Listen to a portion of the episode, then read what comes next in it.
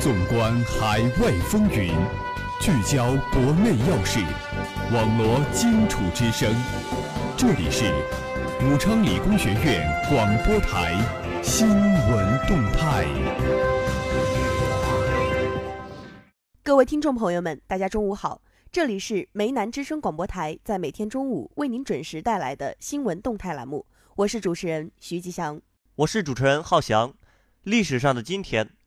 二零零三年三月二十号，英美联军在未经联合国安理会授权的情况下，向伊拉克发起军事行动。接下来，请收听今天的新闻三百秒。新闻三百秒，快速听世界。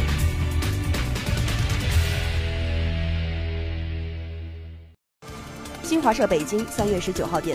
十三届全国人大一次会议十九号上午在人民大会堂举行第七次全体会议，决定了国务院其他组成人员。国家统计局十九号发布二零一八年二月份七十个大中城市商品住宅销售价格变动情况统计数据，一线城市降幅增大，深圳跌最多。三月十九号，普京在俄罗斯大选中获胜，并向他的支持者表示感谢。据俄罗斯中央选举委员会统计。普京在选举中获五千二百六十万选民支持，得票率超过百分之七十六，创历史新高。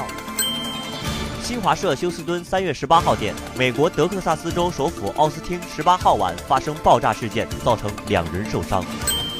中国驻斯里兰卡大使馆十九号发布提示说，斯里兰卡已经解除紧急状态，但旅斯中国公民需继续遵纪守法，注意安全。人民网东京三月十九号电。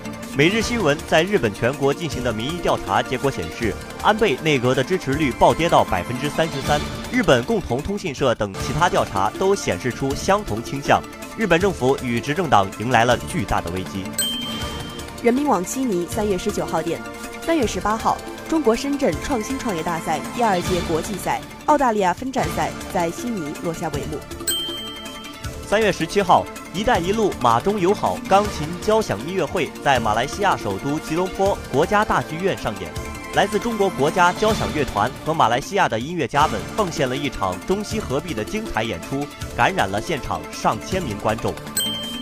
中国驻开普敦总领馆十八号举行开放日活动，邀请当地华侨华人和国际友人来总领馆做客，让他们亲身感受总领馆的工作，加深他们对领事工作的了解。人民网悉尼三月十九号电，当地时间十八号下午，在澳大利亚新南威尔士州南部海岸的海滨小镇塔斯拉，超过七十所建筑被火山烧毁，其中包括三十五栋居民住房。热点聚焦，聚焦热点。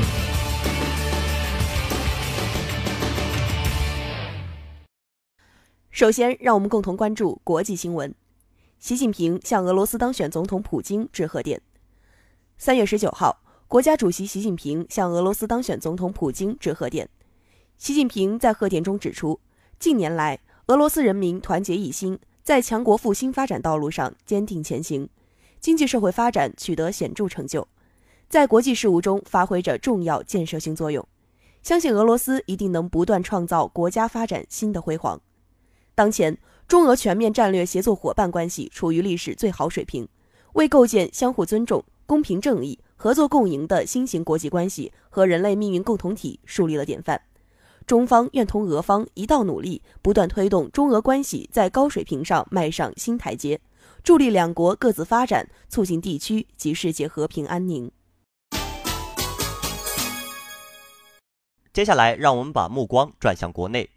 习近平签署主席令，任命国务院副总理、国务委员。新华社北京三月十九号电，十三届全国人大一次会议十九号上午在人民大会堂举行第七次全体会议，决定了国务院其他组成人员。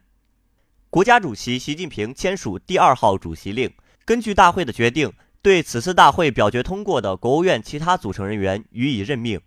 会议根据国务院总理李克强的提名，经投票表决，决定韩正。孙春兰、胡春华、刘鹤为国务院副总理，魏凤和、王勇、王毅、肖捷、赵克志为国务委员。会议还决定了国务院秘书长和国务院各部部长、各委员会主任、中国人民银行行长、审计长分别表决通过了十三届全国人大八个专业委员会组成人员名单。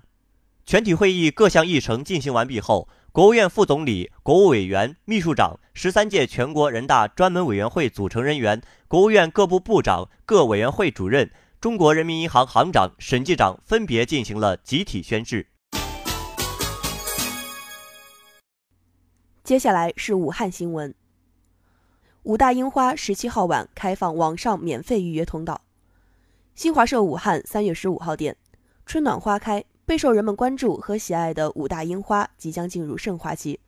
武汉大学十四号宣布，从三月十七号晚八点起开放网上免费预约通道，日最高接待游客量为三万人次。为确保教学秩序，打击黑导游和黄牛党。武大将在入口处设置人脸识别系统，对入校赏樱游客实行身份核验。根据武汉大学发布的关于加强2018年樱花开放期间校园管理的通告，三月十七号晚八点起，公众可登录武汉大学主页或关注武汉大学微信号，提前三天进行实名登记预约。工作日预约限额1.5万人，周末预约限额3万人。进校参观的时段为工作日早八点半至晚五点半。周末早八点至晚六点，在此时段外禁止社会公众入校。为更好控制入校赏樱人数，规范校园秩序管理，武汉大学今年首次对学校入口处加装人脸识别系统。这套系统能实现人证合一、双重身份校验。校方提醒，入校赏樱游客完成预约后，应凭身份证、军官证、港澳台居民通行证、护照接受核验。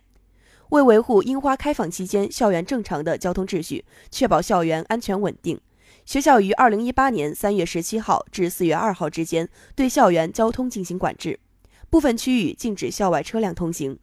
武汉大学校方建议，社会公众可错峰或者选择前往其他商业目的地出行。最后，让我们共同关注校园新闻。今日头条。武汉大二女生设计出一体式刷子获专利，将刷子清洁剂融为一体。武昌理工学院大二女生林婷婷设计出一种一体式刷子，近日还获得了国家知识产权局颁发的实用新型专利证书。林婷婷是该校生命科学学院生物工程一六零一班的学生，在谈到这个专利的初衷时，她介绍。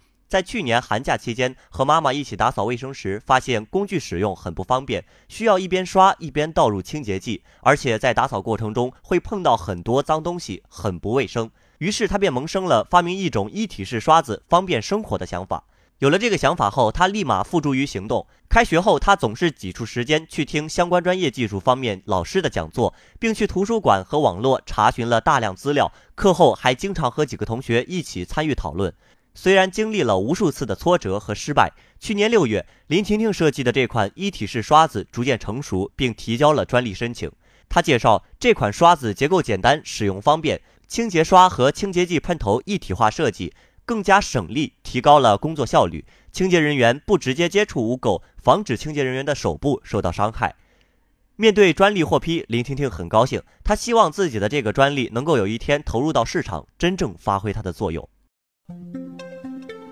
节目的最后，让我们来一同关注武汉市今明两天的天气情况。今天是三月二十号，周二，白天到夜间最高温度十一度，最低温度三度，阴。明天是三月二十一号，周三，白天到夜间最高温度十五度，最低温度四度，阴转晴。以上就是本次新闻动态的全部内容。主持人徐浩翔、徐吉祥，感谢您的收听，我们下期节目再见。